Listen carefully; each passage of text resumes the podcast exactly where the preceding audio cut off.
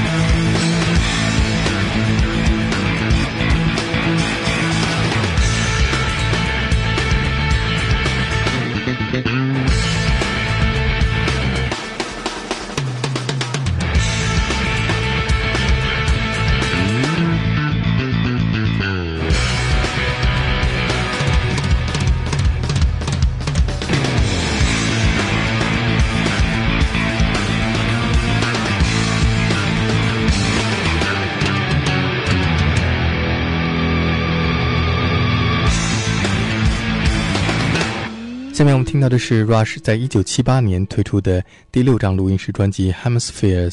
半球当中的一首长达九分半钟的纯器乐作品。这是由吉他手 Alex Lifeson 根据他的一个梦境创作出来的，由十二段音乐组成的 La Villa Strangiado，英文的意思是 Strange Village。